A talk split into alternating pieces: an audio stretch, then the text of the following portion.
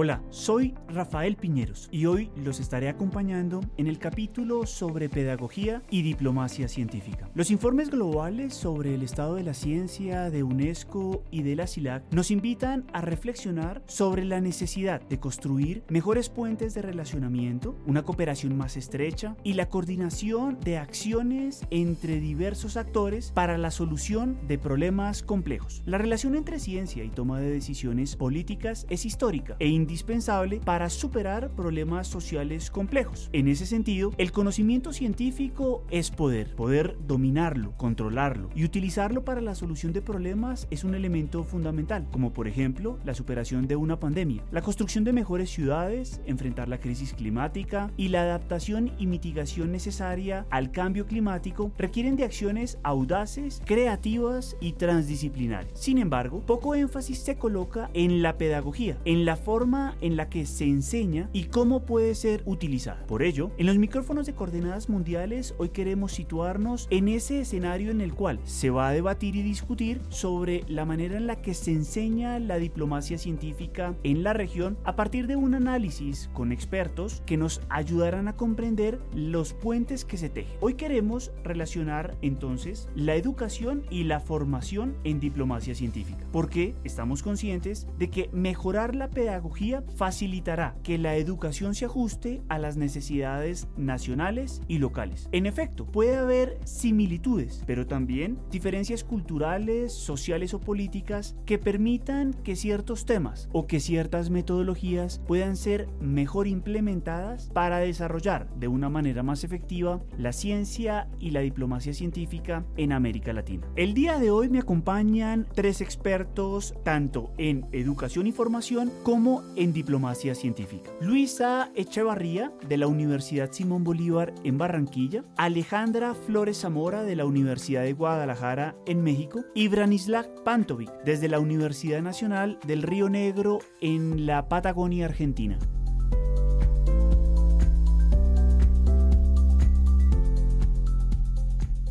Para mí es un placer estar el día de hoy hablando de una cosa que me parece sumamente importante para las sociedades del siglo XXI y es la diplomacia científica y la educación en diplomacia científica. Tengo tres invitados de lujo que me gustaría presentar en este momento.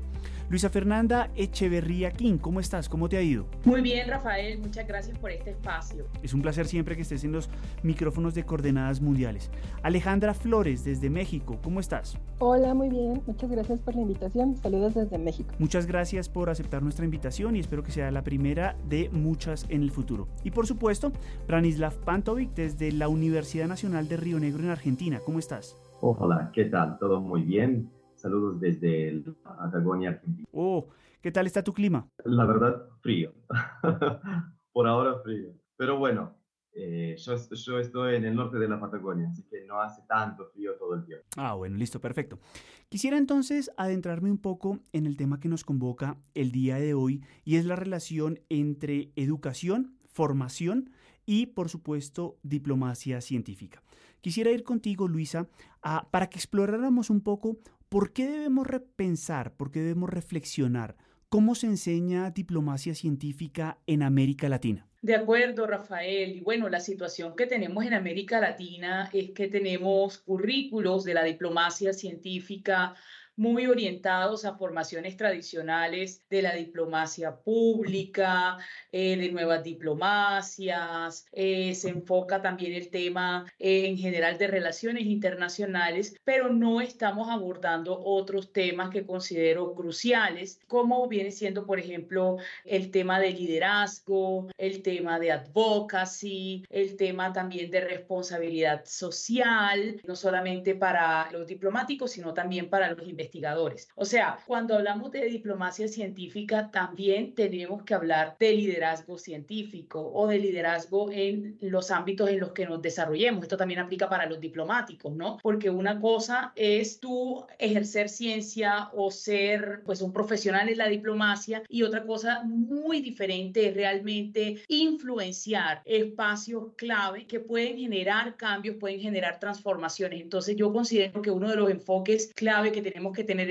en América Latina es transformar, transformar y generar a los próximos líderes que van a estar apoyando, digamos, esas transformaciones que necesitamos en nuestras sociedades. Quisiera ir contigo, Bran, para explorar un poco más ese elemento de pensar en la enseñanza de diplomacia científica en la región. ¿Consideras tú, tal vez es mi percepción, de que los cursos que se imparten sobre diplomacia científica todavía hacen una concentración muy fuerte en los ejemplos de Estados Unidos y países europeos y por lo tanto hay que imprimirle ciertas características tal vez más regionales, más locales? ¿Cómo lo ves tú? Sí, tal cual, justamente como lo dijiste. Nosotros mm, desde América Latina debemos tener en cuenta que todas estas actividades más conocidas y los cursos más influyentes de la diplomacia científica suelen estar impulsados por el norte global, lo que por defecto silencia y margina múltiples entendimientos que están fuera de estos marcos. Por lo tanto, si los problemas, necesidades y desafíos locales no se colocan en el centro de la perspectiva propia, eh, es decir, latinoamericana, se pone en riesgo no solo la definición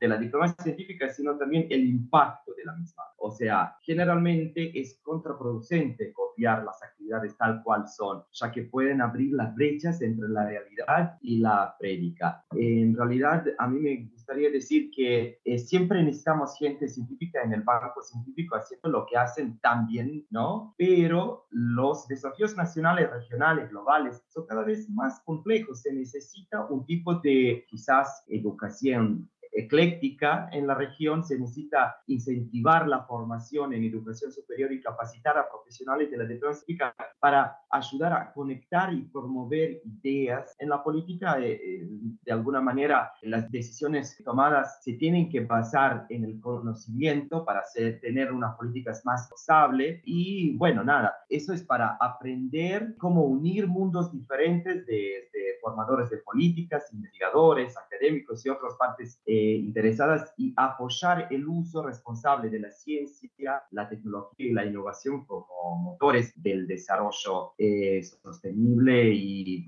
y resolución de los problemas, digamos. Es muy interesante eso que tú mencionas y me quedo con dos palabras que, señalaste y es las ausencias y las exclusiones, ¿no? Corremos el riesgo de que aprendamos y reproduzcamos modelos que tal vez son un poco distantes de nuestra realidad. En ese sentido, Alejandra, participaste junto con Luisa y Bran, así como otros investigadores, en la publicación reciente de un eh, capítulo del libro que se llama Teaching Science Diplomacy at University Programs for Latin America. Yo quisiera preguntarte, Alejandra, justamente sobre cuáles son elementos en común que se observan en los cursos de diplomacia científica hoy en América Latina y eventualmente, para retomar algo de lo que también mencionó Luisa, cómo poder transformarlos, cómo poder situarlos a nuestras realidades particulares. Claro, sí. Eh, bueno, este capítulo da cuenta un poco de cómo Em, se presentan los distintos cursos o estas aproximaciones a la formación en cuanto a diplomacia científica. Y para hacer un análisis en cuanto a los elementos en común, creo que o me gustaría mencionar desde dos perspectivas, desde un ámbito pedagógico, pero también en cuanto a las temáticas que se están abordando. Por un lado, en cuanto a lo pedagógico, sí se ha priorizado el promover el aprendizaje activo o utilizar algunas estrategias o enfoques que nos ayuden a pues, eh, el intercambio, el diálogo, esa construcción de un conocimiento y también el desarrollo de otras habilidades o competencias, como lo son pues esta comunicación, o bien lo mencionaba Luis al inicio, el liderazgo, el eh, conocimiento sobre otras realidades, que es clave en, en esta disciplina, claramente. Y en cuanto a las temáticas, también pues se aborda desde la historia de la diplomacia científica, algunas iniciativas que se han desarrollado a nivel de país, y el impacto que ha tenido en cuanto a la región también. Y en algunos casos incluso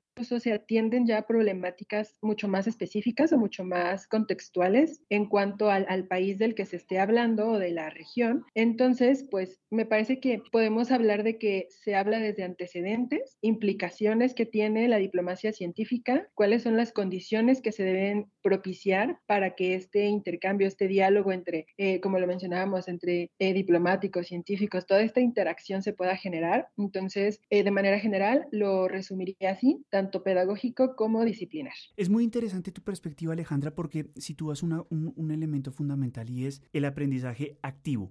Y ese desde el punto de vista pedagógico, veo que se convierte en un elemento que eventualmente diferencia y potencia la formación en diplomacia científica. Luisa, en ese sentido, teniendo en cuenta esta perspectiva, ¿qué podrías tal vez decirnos acerca de aquello que le hace falta eventualmente a los cursos de formación, en especial desde las dos perspectivas que nos señaló Alejandra, si, si quieres que las abordemos así? Una, tal vez desde el punto de vista de las herramientas pedagógicas y dos, desde el punto de vista de la sustancia misma de la diplomacia científica para los países de la región? Bueno, yo creo que es, desde la sustancia misma podemos decir esos enfoques del sur de la diplomacia científica. Creo que, bueno, tradicionalmente nos hemos casado mucho con los enfoques del norte y me parece que es muy importante, ya hay mucha producción desde el sur global y es muy importante que podamos mencionar ¿no? esos enfoques que vienen del sur, esas aproximaciones teóricas, aproximaciones desde la práctica que vienen del sur. Y sobre el tema, digamos, de los enfoques pedagógicos, ya se hablaba mucho del tema del aprendizaje activo, también se ha trabajado históricamente mucho con casos. A mí, a mí me parece muy importante trabajar con casos de la región, no necesitamos trabajar con casos que vengan de otras partes, pueden ser eh, un, un, un ejemplo interesante, pero a mí me parece que aquí en la región ya tenemos muchos casos que también podemos mostrar y sobre los cuales podemos construir. Y por último, también me parece muy importante que hablemos, digamos, de esas tendencias decoloniales de la diplomacia científica. Es muy importante que también ese, eso haga parte del core de un currículum para la diplomacia científica en América Latina, porque debemos de dejar de reproducir, digamos, estos temas que muchas veces vienen totalmente descontextualizados del norte y nos toca empezar ya a producir nuestros propios enfoques, con nuestros propios casos, con, con nuestras propias metodologías, con nuestros propios expertos. Entonces, todo esto es muy importante que lo podamos adelantar, pues teniendo en cuenta también todos estos enfoques de coloniales y de cooperación también horizontal, más bien. Yo quisiera justamente, eh, este podcast me encanta porque refleja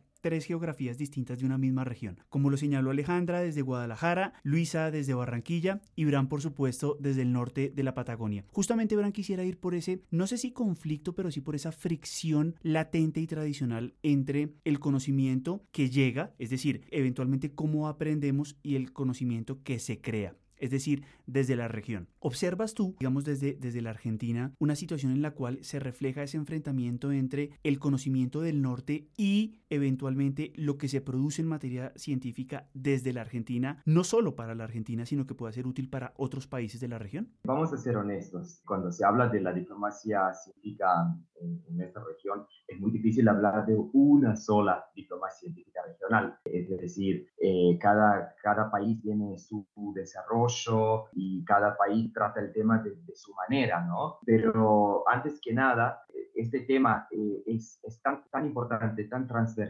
porque está, está en concordancia con los actuales cambios globales que indican que hoy existe un poder creciente de los actores de la sociedad civil y el incremento del intercambio internacional a menudo eh, que tiene un espíritu de, de, de, de cooperación, justamente por los grandes desafíos. Bueno, si lo ponemos en el contexto regional, definitivamente sí es aplicable si se trabaja y es definitivamente claro que nosotros de la región tenemos más en común que otras regiones, ¿no? Eh, la diplomacia científica indica esta tendencia mundial donde las políticas exteriores, eh, que era un campo antes eh, manejado exclusivamente por diplomáticos detrás de, de, puertas cerradas, se encuentra cada vez más abierto, ¿no? Y está en, en una influencia por numeros, numerosos actores, en el caso de la diplomacia científica, de, de, la academia, investigadores, ¿no? Y ellos participan directamente y enmarcan las tomas de decisiones y debates políticos. Definitivamente me parece muy importante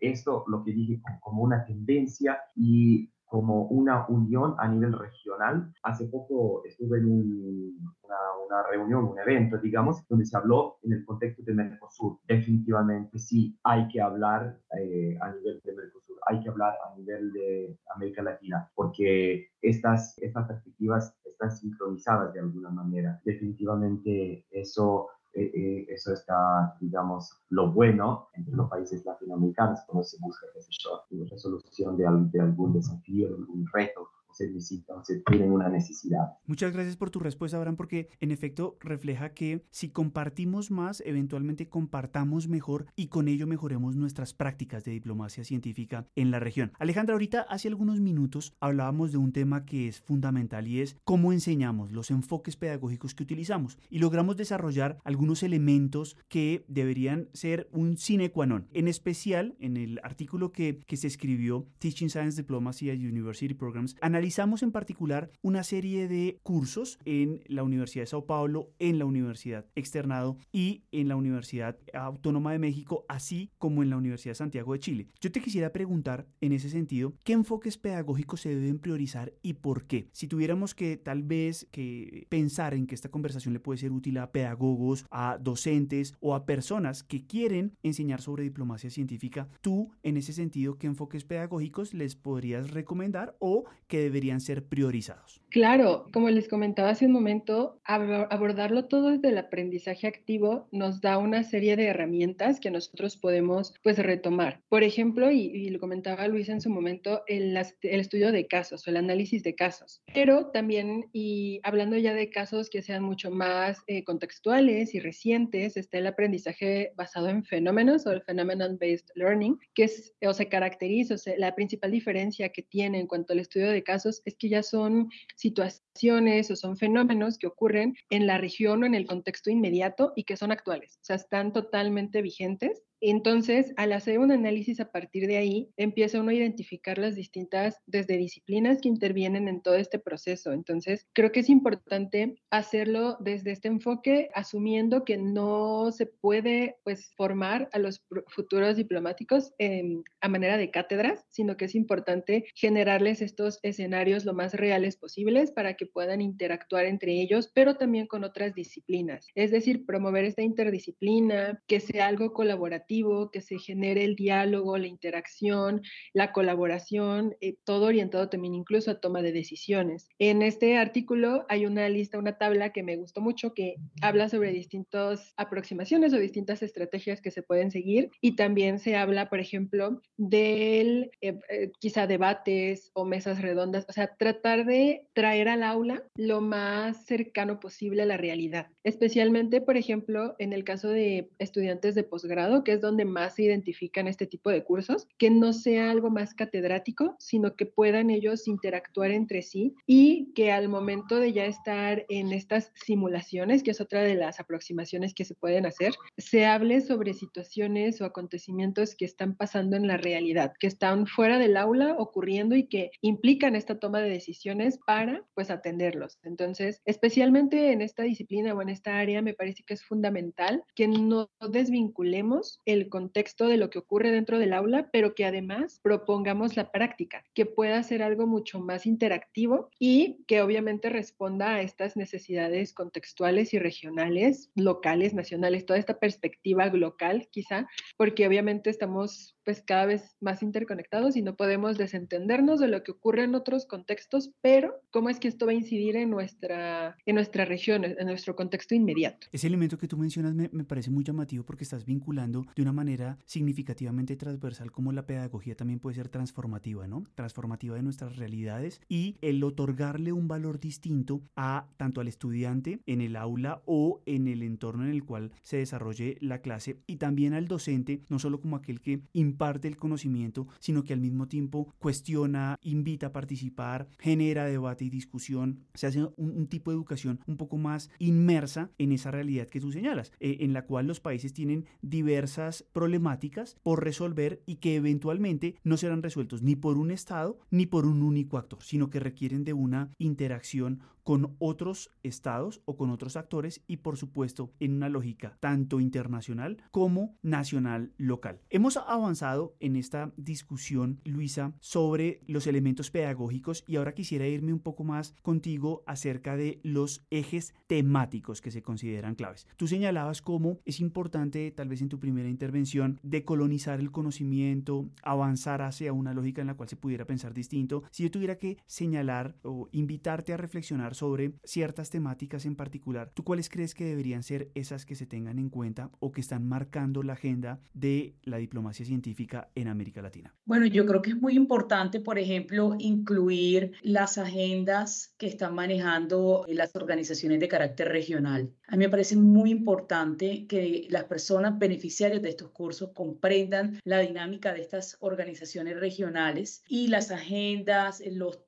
tópicos, los enfoques que están dando, porque esto pues obviamente va a influenciar mucho lo que está sucediendo en la región. Por otra parte, me parece muy importante identificar retos regionales. Recordemos que una cosa son los retos globales, pero otra cosa son los retos que en estos momentos podemos estar teniendo en América Latina y el Caribe. Muy importante que estos retos se identifiquen y que puedan ser abordados en el marco de estos cursos. Por último, también me parece súper importante que busquemos siempre un vínculo entre las agendas globales, regionales y lo local. Muchas veces lo que, lo que observamos con la, con la diplomacia científica es que lo vemos muy distante, distante a, lo que hacemos todos los días, lo vemos distante, por ejemplo, a lo que se hace desde las universidades, lo vemos distante a lo que se hace desde el ciudadano de a pie, pero nos toca buscar siempre un, un enlace con lo, con lo local, porque la diplomacia científica está también para la solución de retos globales desde lo local. Entonces es muy importante que podamos identificar, como decía Alejandra, esos casos que tenemos a la vuelta de la esquina, que tenemos aquí mismito, para poder orientar, digamos, a nuestros espectadores o a los beneficiarios de esta formación en un contexto más local. Yo estoy de acuerdo con lo que dice Alejandra, no podemos eh, separar las formaciones de la diplomacia científica de un contexto. Entonces, si, si estamos haciendo un curso de diplomacia científica para Colombia, tenemos que usar casos de Colombia, ¿ya? Muy importante identificar, claro que sí, casos de la región, así es, es súper importante, pero tenemos que usar casos de Colombia para darle un contexto y para que las personas se identifiquen con estos casos. Yo creo que ese elemento que tú señalas se, se convierte en fundamental porque a, a veces cuando se habla de crisis climática, a veces cuando se habla de calentamiento de los océanos, a veces cuando se habla de protección de las selva medioambiental, de la selva amazónica o de otros ecosistemas sensibles, pues como que no se tiene una noción muy clara si no se pone en perspectiva,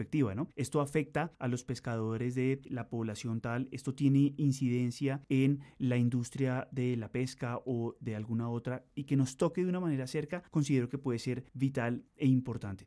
Y en efecto, los estados priorizan de acuerdo a cómo se relacionan los actores a nivel interno y eso genera, por supuesto, que haya temas que son de la agenda pública en distintos en distintos niveles, tanto a nivel municipal como a nivel regional y nacional, y que despierten más interés del público. Vamos a terminar este segmento y ya venimos con la segunda parte del programa de coordenadas mundiales.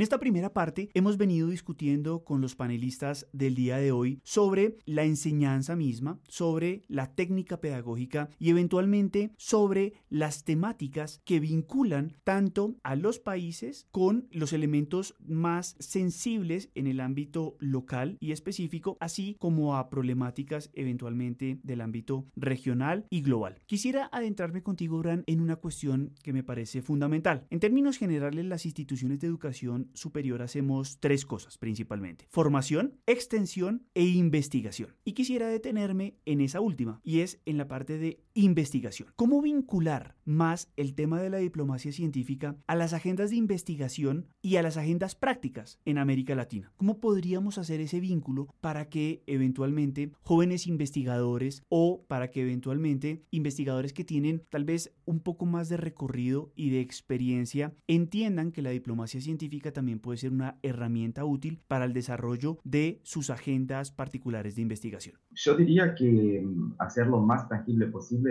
es mejor siempre, qué sé yo. Yo em, empezaría, si, si, tengo que dar una clase de, esto, con un repaso histórico. O sea, nosotros tenemos evolución desde la Guerra Fría hasta la diplomacia eh, científica de hoy en día. O sea, ciencia como poder en el ámbito internacional hoy en día es bastante tangible. O sea, ¿en qué mundo nos insertamos a través de la ciencia? Y ahí tenemos factores regionales, políticos, comerciales, eh, o sea, claves del nexo eh, de la política científica y diplomacia. Y, y, por qué lo estoy diciendo todo eso? Porque em, el científico en la diplomacia científica es un tipo mm, de superador de límites, yo diría. Eh, son profesionales de la política científica y la diplomacia científica. O sea, esta es una conexión muy necesaria para un futuro más sostenible, inclusivo y equitativo, ¿no? Todo eso, lo, lo, lo, que es necesario. Y eh, lo muy importante es que necesitamos de alguna manera estas personas que traspasen fronteras y que estén beneficiando los intereses de las comunidades. ¿Por qué, eh, ¿por qué estoy diciendo eso? Porque si los diplomáticos se forman en, en, los temas de ciencia, tecnología e innovación, también, bueno, los científicos podrían formarse sobre los asuntos y políticas internacionales. Después de todo, en la diplomacia científica no se trata solo de la, de la política y la ciencia, eh, tecnología e innovación. Necesitamos unas agendas diferentes, actores y más conexión entre todos. Bueno, todo eso es necesario mostrarle a un científico que es aquí es donde más perspectivas, diversidad, movilidad y colaboración producen innovaciones, producen también colaboraciones intersectoriales muy importantes y satisfacción, por supuesto, de necesidades y desafíos particulares regionales. Aquí es donde las habilidades, por supuesto, juegan un papel importante y justamente con estas habilidades se pueden lograr.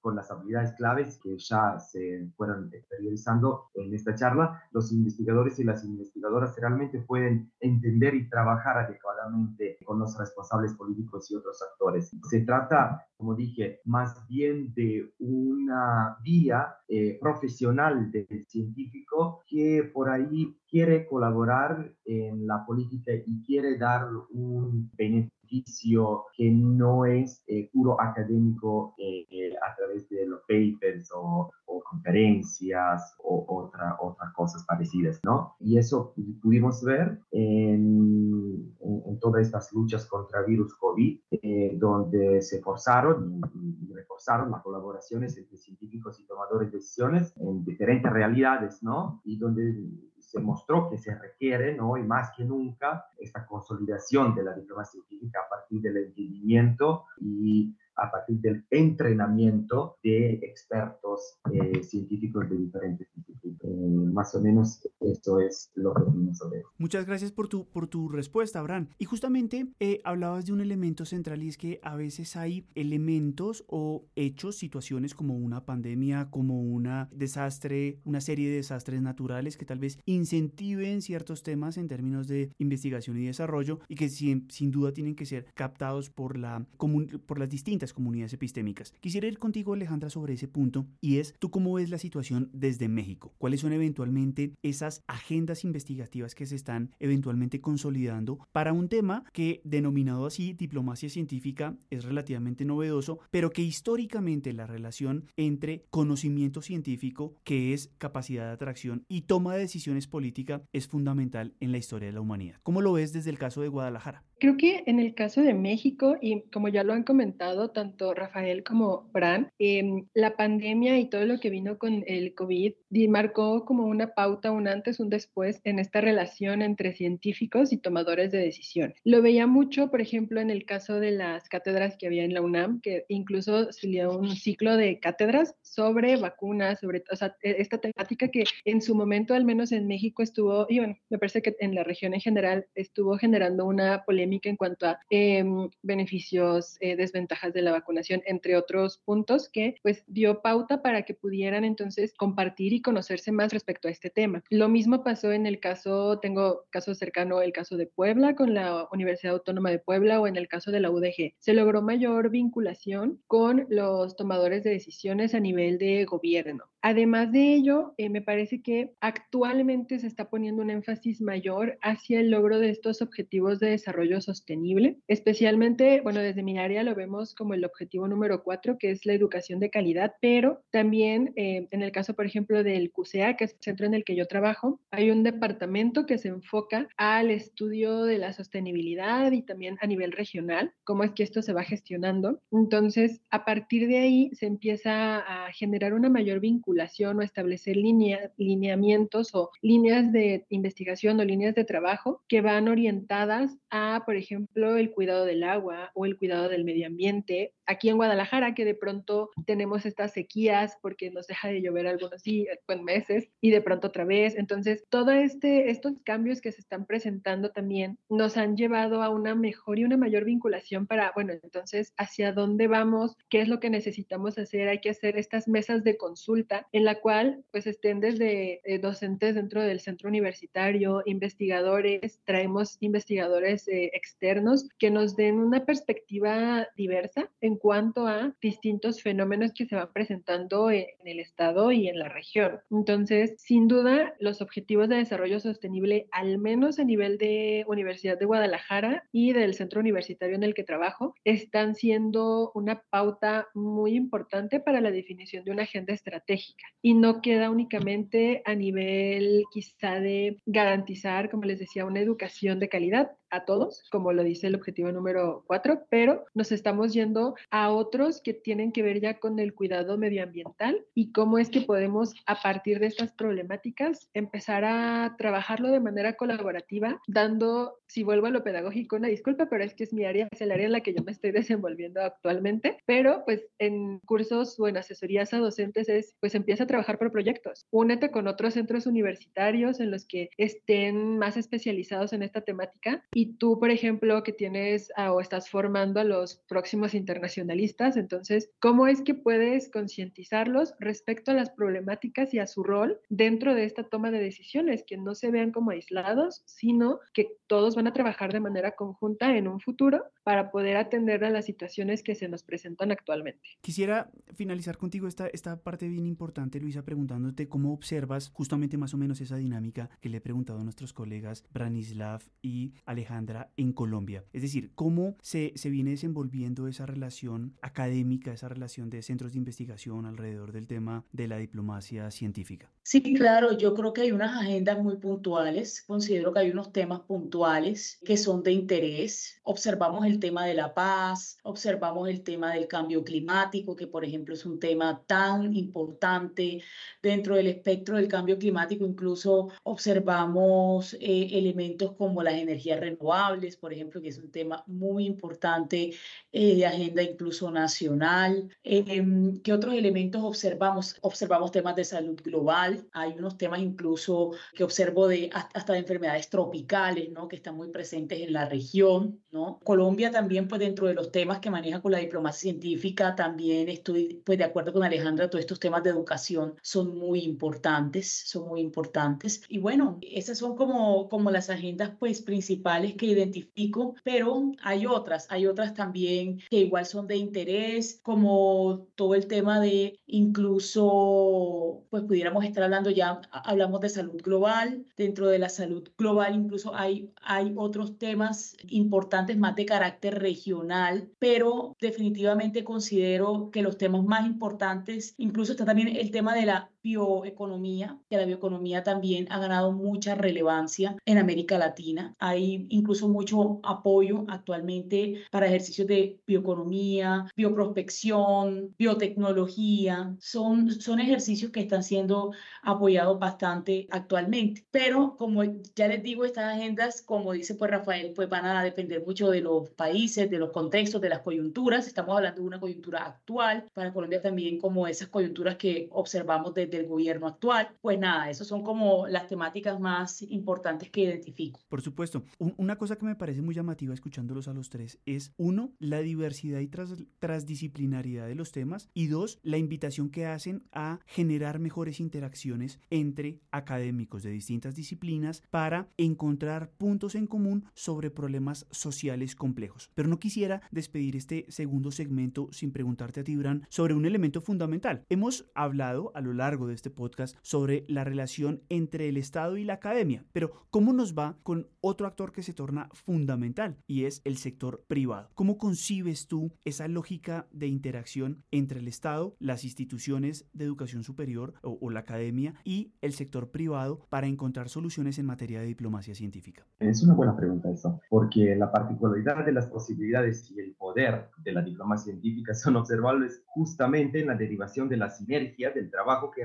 realizan eh, tanto los políticos como un público compuesto por diferentes actores. Y es ahí donde está la academia, o no, el mundo psicotecnológico y, y, la economía. La diplomacia científica justamente introduce en el ámbito internacional un tipo de traductores, diría, de, de, ciencia, tecnología e innovación en políticas. Y bueno, nada, yo podría darte un ejemplo acá en Argentina que, que, que conozco donde un inversor de el exterior quiso ¿no? Meter un poco de plata, por supuesto, para, para, para producir el hidrógeno verde y no tenían actores capacitados para, para desarrollar el proyecto. Así que el gobierno local, por supuesto, como a un actor más lógico, tenía que introducir la academia. Y justamente es ahí donde vemos este poder de sinergia y este poder de capacitación, ¿no? De obtención de, nuevos, de nuevas capacidades de, de, educación, porque para producir hidrógeno verde, por supuesto, no se puede así,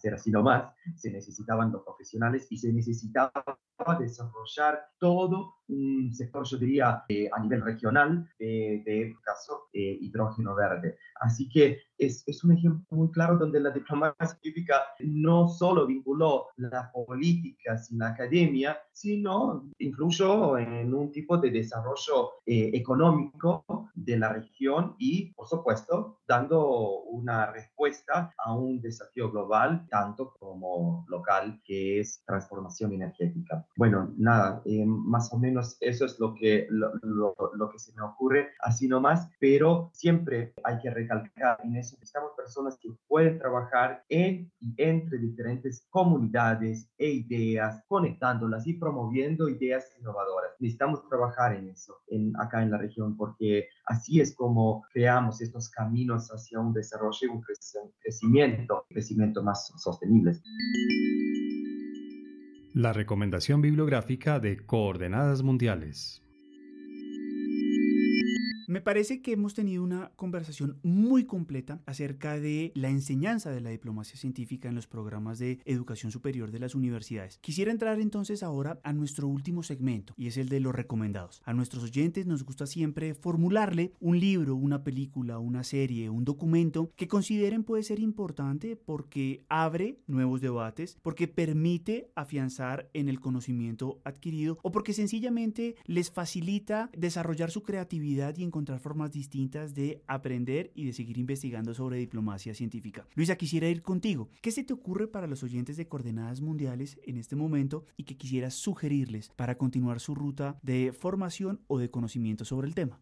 Bueno, muchas gracias, eh, Rafael, por la invitación. Y bueno, pues yo los insto a que revisen todos los materiales que tenemos en la página de Diplocientífica. Tenemos entradas de blog, tenemos videos sobre el quehacer de la diplomacia científica en la región. Y y me parece muy interesante que lo puedan mirar porque pues obviamente es contextualizado, ¿no? A la región de América Latina y el Caribe. Eh, las entradas de blog son hechas pues por personas de la región, las entrevistas son con expertos de diplomacia científica en la región, entonces considero que de verdad es un material muy valioso para ser consumido por eh, nuestros oyentes, ¿no? Perfecto, muchas gracias. Ese portal me ha resultado muy interesante y gratificante. Alejandra, quisiera ir contigo. ¿Qué se te ocurre que le podríamos recomendar a los oyentes de Coordenadas Mundiales para que continúen ampliando y formándose en materia de diplomacia científica? Bueno, tengo, estaba buscando ahorita unos, un par de libros. Yo me voy a ir desde el ámbito pedagógico y hacia la cuestión de este aprendizaje activo, cómo ir motivando a sus estudiantes para que puedan generar otro tipo de competencias. Ahora no los tengo a la mano los nombres así precisos, te los compartiría para ponerlos como eh, descripción del podcast, pero uno tiene que ver con estrategias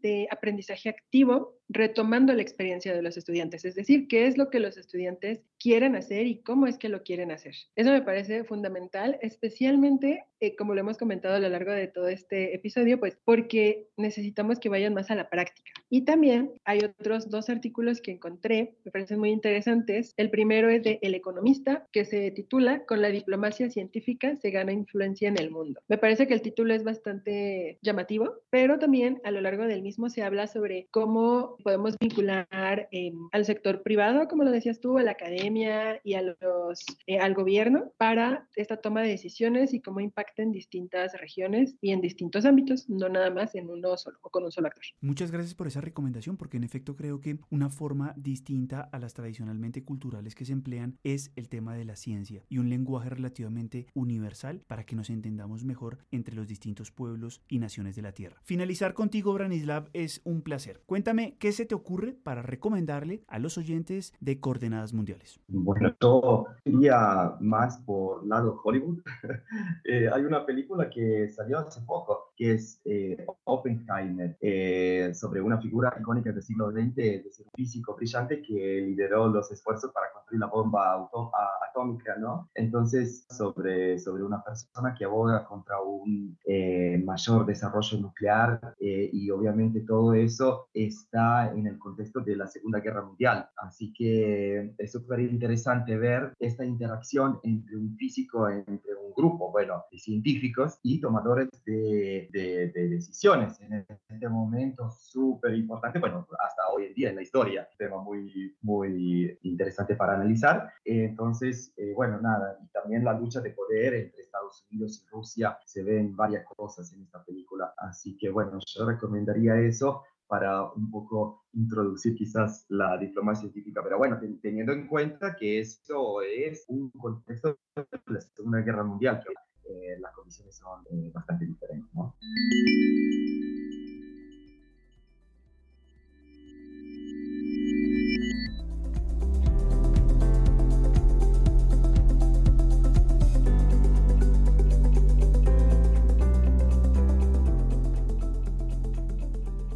Muchas gracias y de seguro lo encontrarán muy interesante. Me despido de ustedes no sin antes agradecerles su tiempo y las interesantes reflexiones que nos dejaron el día de hoy, teniendo en cuenta que buscábamos vincular dos elementos centrales, la pedagogía, la forma en la que se enseña y por supuesto el tema de la diplomacia científica. Luisa, para mí ha sido un placer estar contigo el día de hoy. Para mí también ha sido un placer, gracias. Alejandra, un gusto haberte tenido en los micrófonos de Coordenadas Mundiales, espero que sea la primera de muchas. Muchas gracias, espero que así sea. Branislav, espero que tengas un buen resto de día en la Patagonia y que por supuesto te sigas eh, vinculando a los micrófonos de Coordenadas Mundiales. Gracias, gracias, es un placer eh, y muchas gracias por ofrecer este espacio de la diplomacia científica eh, que efectivamente no hay tantas posibilidades de hablar sobre el tema. por eso, muchas gracias. Buen resto de día para todos y por supuesto a todos los radioescuchas de Coordenadas Mundiales que sigan sintonizando nuestros episodios y nuestros micrófonos. Pero en particular a Javier Villamil y su ayuda siempre fuerte y poderosa en estudio para la realización de este podcast.